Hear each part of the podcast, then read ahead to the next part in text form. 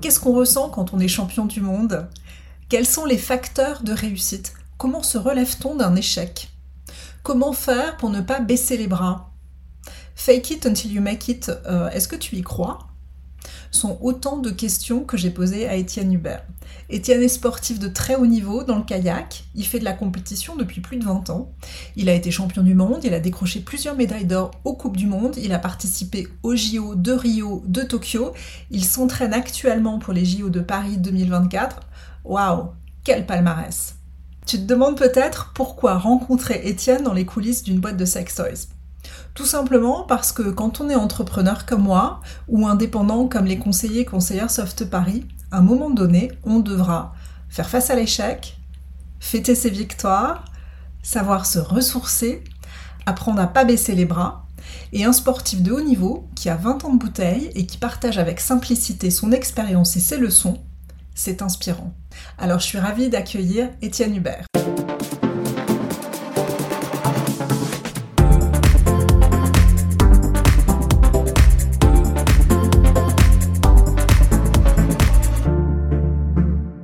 Euh, Étienne Hubert, j'ai 35 ans, je suis euh, donc chef de projet à l'AFNOR Normalisation et euh, à côté, je suis sportif de niveau en canoë-kayak de course en ligne.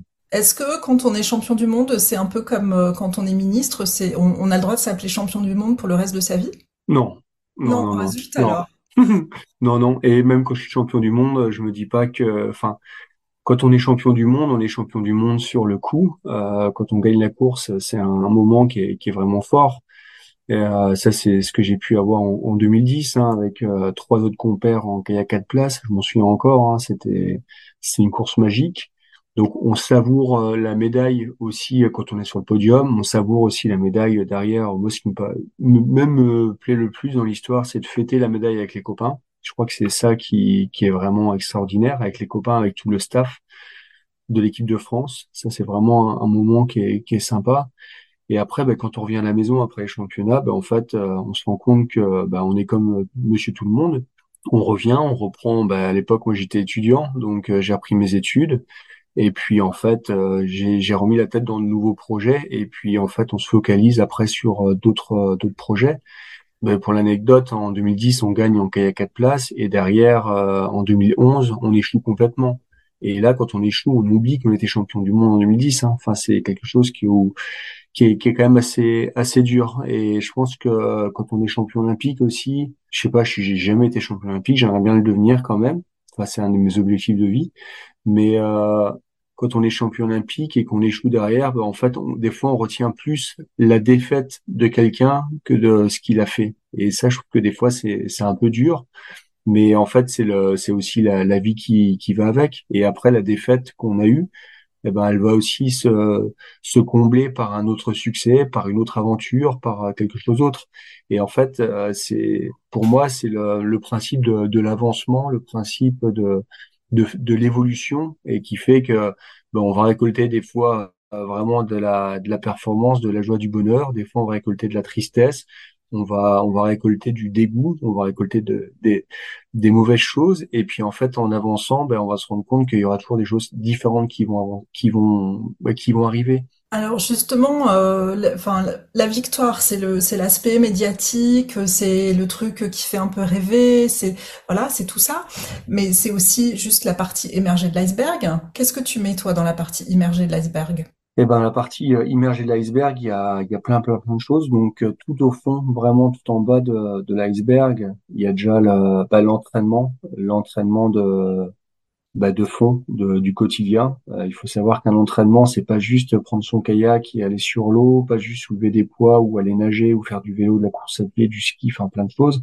C'est aussi déjà réfléchir avec qui s'entraîner, avec quel coach choisir, sur quel plan d'entraînement définir, même si le coach, justement, il est là pour nous aider à, à définir le plan d'entraînement d'une saison. Enfin, d'une saison, ça va aussi euh, plan de la semaine, le du mois, etc. Mais en fait, on a besoin de réfléchir. On peut pas s'entraîner comme ça dans le vide pour performer. Donc vraiment, l'entraînement, c'est l'entraînement et l'aspect, euh, on va dire, euh, cognitif entraînement. Pour moi, il est vraiment important et c'est la base. Et euh, dans cette base-là aussi, bah, il faut mettre l'entourage, parce que sans entourage, justement, on n'est rien. Euh, en fait, un sportif de haut niveau, il peut pas être sportif de haut niveau sans sans son entourage, sans sa petite amie, sans ses amis, sans sa famille, sans son club, sans sa région, sans son département. Enfin voilà, en fait, un sportif de niveau, c'est le fruit d'un bah, d'un travail collectif. Super. Alors moi, j'adore tout ce que tu viens de dire. En fait, euh, moi, je suis entrepreneur. J'accompagne des gens qui sont euh, entrepreneurs à petit ou grand niveau, parce que souvent c'est pour c'est un deuxième boulot pour euh, pour ces personnes-là. Mais c'est quand même un, un job d'entrepreneuriat. Et euh, ce que tu as décrit, cette partie euh, émergée de, de l'iceberg, pardon, cette partie immergée de l'iceberg, mmh. c'est que c'est pas purement du boulot c'est pas juste euh, je bosse, je bosse, je bosse. Donc ce que tu as décrit comme comme l'entraînement. Euh, tu as un peu parlé de discipline quand même, parce que je pense que sans discipline, en fait, on n'y arrive pas. Tu es d'accord avec moi là-dessus? Entièrement d'accord. Ouais. La discipline, c'est se lever tôt pour aller à l'entraînement, c'est bien manger, c'est pas faire la fête, c'est ces petites choses-là qui font que voilà. C'est se coucher tôt plutôt que de continuer à faire la fête avec les potes. Euh, oui. Exactement. le, faire même le jour où c'est dur, même le jour où c'est fatigué, t'es fatigué, même le jour où t'as pas envie, etc. C'est ça la discipline. Oui. Euh, t'as parlé aussi de euh, de prendre le temps de réfléchir et de mettre en, et, de, de, de, de, structurer un plan d'action. Exactement, ouais. ouais. Sans ça, tu, enfin, si tu vas juste dans le euh, je bourrine, excuse-moi l'expression, mais je bourrine sans réfléchir à, à mon, mon, plan d'entraînement ou mon plan d'action, ça va pas fonctionner. Oui, exactement, ouais. Dans le boulot, c'est pareil. Dans le boulot, c'est pareil. Ouais, bah, exactement pareil, ouais. ouais. Et tu as parlé aussi de l'entourage euh, et dans l'entrepreneuriat en fait euh, c'est le cas. Il hein. euh, y, a, y, a, des gens qui vont intentionnellement ou pas, essayer un peu te saper de morale, te dire de toute façon tu vas pas y arriver, de toute façon c'est trop dur, si c'était faisable il y a d'autres personnes qui l'auraient déjà fait avant, etc. etc. Et j'imagine que dans le sport c'est pareil. Voilà, moi, moi je fais ultra attention à ce que j'écoute, à qui j'entends, avec qui j'interagis. Euh, je regarde pas la télé, etc. Justement pour filtrer ce genre d'informations. Est-ce que c'est des choses que tu fais aussi? Quand tu parles de ton entourage Voilà, tu es ultra sélectif comme ça? Ben, en fait, j'ai l'impression que euh, j'arrive à m'entourer des bonnes personnes. Donc, euh, je suis aussi, euh, ben, en fait, ça, s'entourer des bonnes personnes, je pense, c'est quelque chose qui se fait dès le plus jeune âge, en fait, quand t'es quand t'es gamin. En fait, déjà, quand t'es gamin, tu fais le choix des personnes avec qui euh, tu vas tu vas traîner euh, quand t'es au collège, quand t'es au lycée.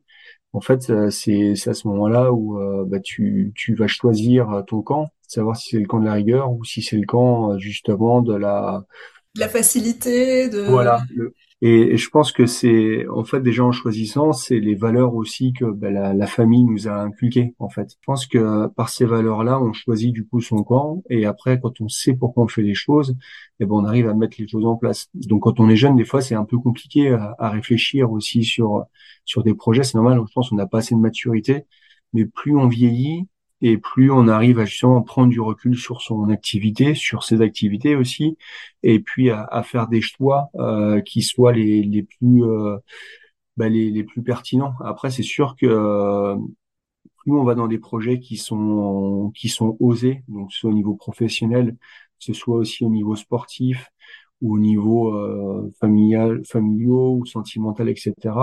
Et plus, ben, forcément, les, les choix, on, on prend des risques sur les choix. Et ces choix-là, on n'est jamais sûr du résultat, mais ce qui est sûr, c'est que il y aura toujours un, il y aura toujours quelque chose à la fin. Ce sera mmh. peut-être bien, ce sera peut-être quelque chose qui sera espéré, pas espéré, mais au moins on aura, on va capitaliser sur quelque chose. Et mmh. quand on capitalise sur quelque chose, déjà, ben pour moi, c'est le fait d'avancer.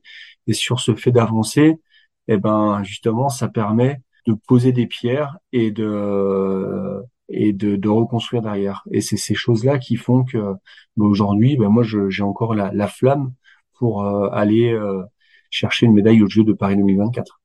En fait, j'adore ce que tu viens de dire autour de avancer. Quand tu te lances, quand tu oses quand tu prends des risques, quand tu te lances dans un nouveau projet, euh, que ce soit sportif, euh, professionnel, euh, relationnel, amoureux, familial, peu importe, tu tu sais pas ce qui va se passer, tu connais pas la sortie, tu connais pas le résultat. Mais sur ce chemin vers ton, voilà, vers l'aboutissement de ton projet. Sur ce chemin, tu es en train de construire des choses, tu es en train de poser des pierres, et ces pierres-là, même si ça t'amène pas à la maison ou à la destination que tu veux, c'est des pierres qui, qui, qui, qui, vont être du solide pour, euh, pour ton futur de toute façon. Donc quoi que ce soit que tu fasses, c'est jamais perdu. C'est toujours ce que tu construis aujourd'hui, ça fait partie de tes forces pour demain. En fait, c'est ça que tu nous dis. C'est exactement ça, oui. oui. Et c'est ce, bah, c'est se construire ses armes. Donc je pense que ces armes, on se les construit euh, tout au long de sa carrière. Et après, il faut aussi réussir à les, aiguiser. Alors des fois, peut-être qu'on va aiguiser un peu trop, il va falloir rectifier le tir. Des fois, ça va être hyper bien aiguisé, ou un peu comme ces couteaux de cuisine. Je sais pas, moi j'aime bien cuisiner aussi, donc euh, et, je, je, vois ça par euh, par la cuisine, mais euh, et du coup, quand on aiguise ses armes, euh, pour aiguiser, il faut avoir une certaine expérience, une certaine expertise pour le faire. il faut aussi avoir les bons ingrédients pour le faire, enfin les bons outils. Et, euh, et ça, je pense que c'est c'est important. Et du coup, choisir les bons outils, eh ben, ça se fait pas du jour au lendemain, mais il y a quand même une certaine connaissance justement pour une certaine culture pour choisir justement la, la bonne la bonne manière de faire, la bonne, euh, le bon outil pour choisir le moment pour le faire, euh, le faire sans se blesser aussi. Enfin, il y a toutes ces choses-là qui font que que ça se, ben, que le, projet se réalise. Tu, tu, nous as parlé d'une valeur qui est une valeur importante pour moi et c'est vrai que euh, moi j'habite en Angleterre et, et, c'est l'un des contrastes que je vois souvent entre euh, la France et l'Angleterre en fait, c'est cette valeur de goût de l'effort. Et moi, bon, je, suis sportive à mon petit niveau, mais voilà, j'ai toujours bien aimé faire du sport. Euh, j'ai toujours bien aimé me dépasser physiquement, et c'est ce goût de l'effort en fait dont, dont, tu parles. Et ce goût de l'effort, il, il, il, existe aussi euh, chez moi dans, dans le travail. Pour quelqu'un qui, qui, qui, entend que bah, le goût de l'effort, ça a l'air d'être important et ça a l'air donner, de donner des résultats de là où je veux aller. comment comment est-ce qu'on peut faire si on a on l'a pas tellement ce goût de l'effort? Mais je pense que, du coup, comme je disais tout à l'heure, le, goût de l'effort, c'est quelque chose qui, qui se travaille en permanence. Euh, c'est euh, c'est quelque chose qui qui qu'on récupère aussi peut-être via euh, via l'héritage euh, familial aussi hein, par rapport à l'éducation. Donc euh, déjà il y a il y a quand même des, des bonnes choses. on va pas dire c'est génétique parce que c'est je pense que c'est pas ça. Mais par contre ce qu'il y a c'est l'éducation. Donc c'est une certaine éducation qu'on va avoir par rapport au goût de l'effort. Par contre, quelqu'un qui n'a pas eu euh, cette éducation du goût de l'effort et, et euh, ben, je, pense qu'il aura pas la même philosophie euh, par, ben, par rapport à ben, par rapport à la tenue des, des projets. Mais par contre, je pense qu'il y a d'autres il y a d'autres solutions. Moi aujourd'hui, je parle avec ma, ma philosophie, mais je pense qu'il y a quelqu'un, il y en a aussi qui sont très talentueux, qui arrivent aussi à aller au bout des choses et qui sont plus dans la facilité et la paresse. Je pense qu'il y en a certains qui quand on est euh, toujours aussi dans la facilité, euh, ben on va dire ces gens-là, ils sont talentueux, ils ont une. Moi, je parle par rapport au sport. Hein. Il y en a aussi euh, sans faire grand-chose, ils avancent très vite. Ils ont un toucher d'eau exceptionnel. Euh, ils arrivent justement à déplacer le bateau d'une certaine manière que d'autres, euh, avec le goût de l'effort, ben, des, des, des acharnés vont, vont vont pas réussir à produire. Et en fait, ces personnes-là vont être devant. Et on va dire, mais lui, quand même, il je sais pas, c'est un exemple, mais on va dire, lui, c'est entraîné 20 heures cette semaine, alors que euh, toi, tu t'es entraîné pendant 40 heures. Et au final, euh, bah, à la fin, c'est celui qui s'est entraîné pendant 20 heures qui va réussir, et celui qui s'est entraîné pendant 40 heures, eh ben, il est derrière. Et en fait, ces choses-là, bah, je trouve que ça marque bien le fait qu'il n'y a pas qu'un, il n'y a pas qu'une seule, euh, une seule recette dans la vie. Un autre point, euh, voilà, une autre question quand même qui revient régulièrement, c'est euh, et à laquelle tu as été confronté, tu t'en as parlé, tu, as, même été confronté à de très très nombreuses reprises. C'est euh, je réussis, j'ai un échec, je réussis, hop, je redescends. Comment est-ce qu'on fait face à ces montagnes russes Comment est-ce qu'on fait pour que émotionnellement ça nous touche pas et qu'on continue à croire en soi, à se, à batailler pour son objectif, etc. Mais par rapport à ça, c'est une question qui est assez euh, délicate parce que euh, effectivement, euh, dans le haut niveau, dans tous les projets qui sont intenses, donc c'est des projets qui sont choisis, enfin que moi j'ai choisi, que ce soit dans le boulot ou dans le sport ou dans mes projets de, de conférencier, ou des projets d'aventure, parce que j'adore aussi les aventures, euh, que ce soit humaines ou des aventures sportives. Euh, dans tous les projets que je fais, moi, à chaque fois, j'essaie de chercher un peu le, ben, la, bah alors pas l'extrême, parce que je pense que j'aime pas aller pousser mon corps dans les extrêmes, mais par contre, euh, j'aime bien rechercher des limites, à dépasser des limites. Mhm. Donc, euh, en fait, déjà, le plus important, c'est à connaître ses limites et savoir jusque où on peut les dépasser. Que des fois, en fait, on peut dépasser, je sais pas, on va se fixer une limite à, à 100. Et ben, en fait, euh, si je dépasse ma limite à 110, je sais que euh, je vais revenir à 100 et ça va aller. Par contre, si je passe la limite à 115, eh ben, je sais que je vais tomber dans un trou derrière et puis en fait, je vais avoir du mal à, à m'en remettre au niveau euh, mental. Euh, moi, les, pour moi, les Jeux de, de Tokyo, ça a été vraiment un, un échec. Je pense que j'ai j'ai basculé à 115 pour revenir sur l'exemple. Hein, je suis passé à 115, j'aurais dû rester à 110. Et eh ben les 5%, ça m'a fait vriller un petit peu sur une euh, sur une petite période de 3-4 mois où, où en fait j'étais plus en raccord avec moi-même. Où euh, c'était c'était dur. Enfin, j'ai j'ai vécu des sales moments. Euh, enfin, j'ai fait beaucoup la fête. J'ai j'ai travaillé beaucoup. J'ai en fait, j'ai pas digéré Tokyo. J'ai j'ai poussé, j'ai laissé le curseur vraiment très très très haut. Les Jeux de Tokyo de, 2021. Et derrière, j'ai travaillé, travaillé, j'ai fait beaucoup, beaucoup la fête. Et puis au final, le meilleur moyen qui était pour moi, c'était que je me pète une, une, un genou au ski et en, en mars et euh, du coup ben là c'était retour à la case zéro où en fait j'ai réussi à redescendre de cette euh, de cette limite parce que moi la limite j'ai l'impression que je suis en haut en, au fond du trou ben, c'est quand je suis tout en haut en fait. C'est peut-être euh, l'opposé. Mais au final ben, je suis redescendu un peu à mon niveau. Je suis revenu sur des choses stables. Je suis revenu chez papa maman pour faire ma rééducation etc j'ai fait du télétravail. Et ça ça m'a permis justement de me reconsolider de de reprendre ben, euh, reprendre les, les, basiques de la vie, reprendre les choses simples pour euh, justement ben, apprécier les bonnes choses. Et ça, ça a permis de regagner justement, euh, de me faire euh, reprendre beaucoup, beaucoup, beaucoup d'énergie. Ça a permis justement de reprendre aussi de la, confiance, de la bonne confiance. Ça a permis aussi de me remettre dans des bons projets et ce qui m'a permis ensuite de, de, remonter justement, passer cette barre des, des 100, 110, mais par contre, c'est sûr, aujourd'hui, je passerai pas à 115. Je vais, peut-être grappiller, justement, je sais que ma limite, elle est à 115, et je vais essayer de rester entre 110 et 115. C'est sûr, je suis joueur. Je suis joueur, je vais pas rester à 110. Je vais, je vais aller approcher des 112, 113. Je pas challenger, en plus. Oui. Euh, mais Étienne, j'aimerais bien que tu reviennes un peu sur euh, voilà cette période-là où euh, donc Tokyo, ça a été vraiment difficile d'avoir les résultats que vous, que vous avez eus, très bien. Euh, Ensuite, tu te fais les les un ligament croisé euh, au ski, ce qui te, globalement, ça, ton corps te dit, là, Étienne, on s'arrête. Et comment tu passes de ça à, en 3-4 mois, regagner confiance, te retaper mentalement et physiquement, parce qu'il y a plein plein de gens qui n'auraient pas fait ça et qui se seraient dit bon bah c'est tout, c'est les ligaments croisés, c'est la fin de ma carrière. Il y a plein de gens qui se diraient c'est la fin du sport, plein d'autres qui se diraient c'est la fin de ma carrière euh, de, sportif euh, professionnel ou de haut niveau. Et là non, tu es reparti sur un, entraînement pour les pour les JO de Paris. Oui, ben, effectivement, euh, déjà moi après Tokyo, je savais pas si j'allais continuer ou pas le haut niveau. Et euh, j'ai plein de copains, ma copine, euh, plein de plein d'amis qui m'ont dit non mais Étienne, euh, t'as pas en fait, tu as toujours vécu pour pour le kayak, tu as toujours fait tout pour le kayak. Alors en fait, moi je fais pas tout pour le kayak, mais c'est vrai que le kayak prend une grande importance dans dans ma vie. Et et du coup en fait, je me, après Tokyo, bah en fait, je me suis laissé aller, je, je savais pas je savais pas choisir. Et en fait, le fait de me faire les ligaments croisés, enfin me rompre un, ligament, bah, ça a permis justement de me reposer les bonnes questions.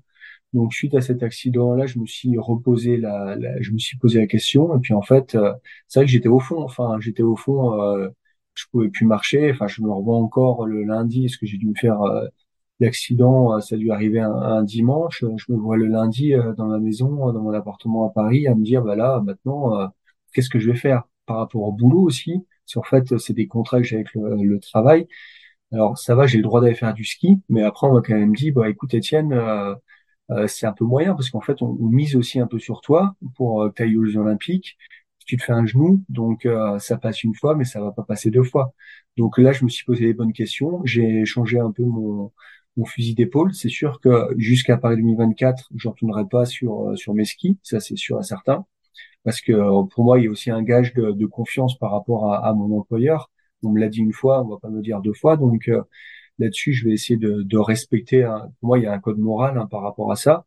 Et, euh, et derrière, bah, je me suis euh, donc j'ai repris les choses en main, j'ai refait des choses qui, qui étaient simples. Donc je suis repassé chez mes parents, j'ai fait de la rééducation aussi avec un kiné. J'ai rencontré un nouveau kiné qui m'a fait vraiment du bien. Donc je voyais tous les jours et on voyait que justement ça progressait. Moi j'avais besoin de, de défis, même euh, sur. Euh, en fait, j'ai revu à la baisse mes objectifs et euh, quand je me suis pété le genou, le premier objectif, c'était de justement de, enfin après l'opération, c'était de retrouver un genou équilibré. Mais en fait, moi, je me suis servi de, ce, de cette euh, de cette blessure pour retravailler sur moi-même. Et du coup, retravailler sur moi-même, ben, c'était euh, ben, retravailler avec un kiné, se fixer l'objectif justement de retravailler ce genou-là. Et puis, euh, une fois que ça a été validé, je me suis, à étape numéro 2, je me refais un petit stage avec un copain. Donc, on est partis tous les deux euh, dans les dans les Pyrénées espagnoles sur un super beau lac. J'ai repris l'air, j'ai refait du vélo, mais étape par étape. Hein. Je, savais que je pouvais pas faire n'importe quoi en vélo. On entend souvent euh, fake it until you make it, donc fais semblant jusqu'à ce que ça marche vraiment. T'en penses quoi toi de cette expression-là? Eh ben moi je suis pas du tout dedans. Enfin faire semblant pour moi c'est pas mon c'est pas mon truc. Euh, ben moi je pense que c'est pas le c'est pas la bonne euh, chose parce que faire semblant, c'est se voiler la face. Et quand on se voile la face, on n'est pas soi-même. Et quand on n'est pas soi-même, ben, on n'arrive pas à s'exprimer. Et quand on n'arrive pas à s'exprimer, forcément, ben, on n'arrive pas à donner 100% de soi-même. Et euh, du coup, ben, il y a toujours une part de frustration derrière. Voilà mon, mon raisonnement par rapport à ça. Et moi, du coup, des fois, je peux être un peu trop direct sur certaines choses. Euh, quand ça me plaît pas, ben, c'est sûr que des fois, je peux, même dans les projets, des fois, il faut que je me calme aussi un peu. C'est que bah, des fois, je peux être un peu trop directif, je pense, sur certaines choses. Quand ça va pas dans mon sens, des fois, ben, mais ça, en fait, quand ça va pas dans mon sens, ça montre que, en fait, je suis entier, je suis à 100%. Mais par contre, euh, j'essaye au maximum, justement, de, de comprendre euh, ben, les, l'environnement, en fait, qui m'entoure pour justement, ben, des fois, analyser et me dire que là, je suis peut-être allé un peu trop loin avec certaines personnes. Est-ce que tu travailles avec quelqu'un euh, pour un coach mental ou quelque chose comme ça? Oui, oui, oui. Depuis 2016, je travaille avec un prépa mental, donc euh, quelqu'un que je vois assez souvent. En fait, c'est maintenant, hein, j'ai des personnes aussi référentes euh, à qui ben, je, je peux en parler, des personnes. C'est, un peu des, des coachs de vie, même si leur nom, en fait, c'est pas coach de vie. C'est des personnes qui ont beaucoup d'expérience aussi dans, le, dans certains domaines et ces personnes-là, ben, j'arrive à les, à les, à leur, à les asquer, à leur demander justement certains conseils de temps en temps. Et je sais que c'est des personnes de confiance qui me permettent justement de, ben de, ben d'avancer. Et puis après, je pense que pour travailler aussi la philosophie, je pense que pour euh, aller justement chercher toutes ces infos auprès des personnes, en fait, il faut être capable aussi de donner de son temps. Et, et ça, c'est, bah, pour moi, la vie, c'est un, une question de, c'est un peu comme une balance. Hein. En fait, on peut pas être, euh, on peut pas tout avoir, euh, toujours tout au même moment. Il faut être capable aussi de donner énormément. Et je pense que moi, là, par exemple, euh, un des objectifs, c'est toujours de faire un stage avec les gamins du club, les emmener faire de la rivière, les emmener faire du camping, les emmener euh, les, encadrer aussi de temps en temps. Et, et ça, c'est des choses qui sont vraiment essentielles pour moi parce que moi, je peux pas me dire, euh, je reçois plein de choses, des conseils, etc., sans donner derrière. En fait, tout ce que j'essaye de que je récupère, je leur donne derrière. Et ça, ça fait partie aussi de ma philosophie, parce que sinon, aujourd'hui, j'en serais pas là. Et j'ai envie derrière que bah, les, les, jeunes, en fait, ils puissent aussi euh, progresser de la, la manière. Et j'attends qu'une chose, moi, aujourd'hui, c'est que les petits jeunes, ils viennent me taper aussi. Les petits jeunes qui ont, qui ont 20, 25, 30 ans, j'essaie de tout leur donner pour qu'ils viennent me challenger et qu'ils viennent me dépasser et qu'ils viennent me mettre à la porte aussi au niveau euh, de la compète. Et ça, ça me ferait plaisir. Mmh. Et, euh, et par contre, euh, ben, il y, a, y, a, après tous les jeunes, les, les piou tout cela que j'essaie d'encadrer, ben, ça du club, ça c'est vraiment les jeunes du club. Ben, cela, c'est c'est juste leur montrer que qu'ils qu'ils aillent leur donner le goût de l'effort aussi et, euh, et, leur montrer que bah, tout est possible et qu'il faut justement vivre les yeux ouverts, euh, rêver les yeux ouverts. Pardon. Rêver les yeux ouverts. Et est-ce que ça, du coup, c'est parce que voilà, ça te, ça te replonge dans ton adolescence, euh, dans, dans ces moments un peu charnières où tu t'es dit bon bah, euh, soit je me la coule douce, euh, soit je prends ma pagaie à deux mains et je vais vers vers les rivières un peu plus un peu plus volumineuses? Ouais, bah c'est Moi, j'ai pas envie de me la couler douce et je pense que je me la coulerai douce quand je serai, euh, quand je serai, bah, je sais pas, quand je serai, quand j'aurai plus envie. Mais euh, pour le Ouais, moment, j'ai pas envie de me la. sous terre, il sera encore temps, hein, t'inquiète pas. Oui, voilà. Alors j'ai une toute dernière question pour toi, c'est euh, comment ça se finance le kayak? Parce que c'est quand même pas l'un des sports euh, où il y a le plus de, de sponsoring, etc. Forcément ça coûte de l'argent. Qu'est-ce qui se passe à ce niveau-là? Il y a, y a plusieurs types de, ressources. hein. Donc, euh, la première, c'est de travailler. Donc, c'est ce qui permet aujourd'hui bah, d'avoir un, un salaire, un certain équilibre. Donc, moi, c'est ce que j'ai négocié avec euh, l'AFNOR et puis l'Agence nationale du sport, avec ma fédération et puis ma région. Donc, ça me permet aujourd'hui d'avoir un, détachement à 50% en étant payé 100%. Donc, ça, c'est quand même plutôt agréable. Euh, et puis après, ben, il y a, y a les finances publiques. Donc, euh, aujourd'hui, c'est les collectivités territoriales. Donc, euh, en passant par les mairies, la région, le département, etc. Mais euh, ces finances-là, aujourd'hui, elles, bah, elles, elles, elles diminuent. On n'est plus du tout sur les mêmes budgets qu'il y a 10-15 ans. Donc, il faut trouver d'autres manières de, de se financer son sport, parce que quand même, se financer un sport, c'est l'achat de matériel, c'est les stages à droite à gauche, c'est euh, c'est l'alimentation, c'est le, le choix de vie, c'est les déplacements, beaucoup beaucoup de déplacements. Donc, ça représente quand même des gros budgets. Et pour ça, ben, moi, je mets en place des, des conférences. Donc, j'interviens dans les entreprises pour euh, pour des conférences et pour, euh, je dis toujours bien, mais ces conférences-là, l'objectif, bah, c'est de faire, de déjà de partager une expérience, et puis aussi, bah, c'est de, bah, de me financer. euh, Ces, ces conférences-là me permettent de me financer justement bah, la, ma carrière sportive. Donc je le fais dans cette optique-là. Et puis après, il y a aussi le, le sponsoring. Alors le sponsoring, euh, c'est pareil. Moi, j'ai un peu de mal. Euh, je vous avoue que euh, je préfère faire une conférence auprès d'une entreprise, récupérer un cachet, que demander de l'argent et qu'il n'y ait rien en contrepartie, parce que comme je disais tout à l'heure, en fait, il y a toujours, pour moi, une notion de partage et je pense que c'est toujours plus apprécié quand ça va dans les deux sens. Alors du coup, à toutes les personnes qui peuvent entendre ce message, euh, si vous pouvez, si vous avez envie de soutenir Étienne dans son kayak, pour le kayak français, voilà, vous savez, vous savez quoi faire. Comment on te contacte d'ailleurs, Étienne, si, si on, pour ça? Eh ben, le mieux, c'est sur euh, LinkedIn, ouais, sur euh, Étienne Hubert. hein. donc, vous allez voir Étienne Hubert euh, avec. On mettra, on mettra le lien dans, dans les notes euh, de, de l'épisode. Merci beaucoup, Étienne. ben, merci à toi, Charlotte. Euh, excellente, euh, euh, voilà, excellent entraînement euh, d'ici les JO et on a hâte de t'applaudir aux JO de Paris en 2024. Très bien, merci beaucoup, Anne-Charlotte. Tu viens de finir un nouvel épisode des coulisses d'une boîte de sex toys. Yes! Est-ce que ça s'est passé bien trop vite pour toi aussi? Si cet épisode t'a plu, abonne-toi au podcast, mets une note, quelle que soit la plateforme que tu utilises pour l'écouter, et suis Soft Paris sur les réseaux sociaux. Je te donne rendez-vous pour le prochain épisode, tous les premiers et troisièmes dimanches du mois. Même micro, même énergie, et encore plus de folie.